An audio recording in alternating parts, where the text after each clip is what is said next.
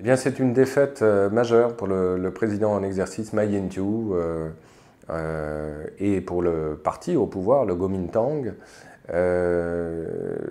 En réalité, le grand vainqueur, c'est le DPP, mais en même temps, euh, chose intéressante pour l'avenir, c'est-à-dire pour les futures élections présidentielles, quant à elles, qui auront lieu en 2016, il y a eu quand même 12% euh, d'indécis. Alors, euh, ce ratage électoral de Mayentu et du Kuomintang s'explique par la vague de contestation qui a commencé à gagner dans l'ensemble du pays et qui est le fait essentiellement euh, des étudiants qui dénonçaient justement les élans pro-chinois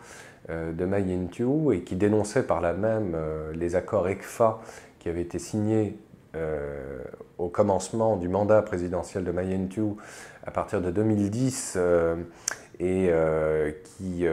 en appelait justement à une coopération de plus en plus grande dans le domaine économique. Mais manifestement, toute une partie de l'opinion taïwanaise euh, veut absolument euh, ne pas euh, trop céder justement aux charmes et aux sirènes de Pékin. Et cette opinion taïwanaise se trouve confortée par ailleurs par les manifestations qui ont eu lieu ces derniers temps à Hong Kong, avec le rejet de un pays, deux systèmes, Igo Lianzhe, tel que l'avait proposé Feu Deng Xiaoping déjà dans les années 90. La grande nouveauté euh, de ces élections euh, locales, c'est la victoire à Taipei, donc la capitale de Taïwan, de Ko Wen-je, euh, qui est une figure marquante de la société civile taïwanaise. C'est un médecin spécialiste de traumatologie.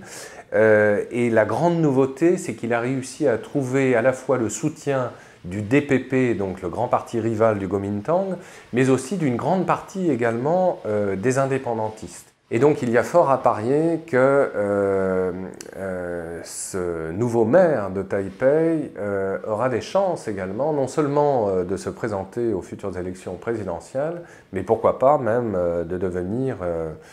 président. En tout cas, les causes de cette défaite spectaculaire du Kuomintang sont liées donc à la dénonciation de ce rapprochement trop grand jugé comme tel par une partie de l'opinion taïwanaise vis-à-vis de Pékin, et surtout au fait qu'en août euh, de cette année, 2014, donc, la Chine a fait obstacle à un traité de libre-échange entre Taipei et Kuala Lumpur. Et là, l'opinion a été véritablement euh, euh, alertée par les risques d'immixtion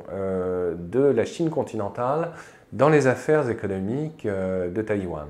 Et donc, euh, toute une partie euh, de l'opinion taïwanaise se trouve euh, à présent radicalisée et en opposition totale avec les choix du président. Donc, il y a fort à parier, évidemment, qu'en 2016, les choses vont changer, que la relation avec Pékin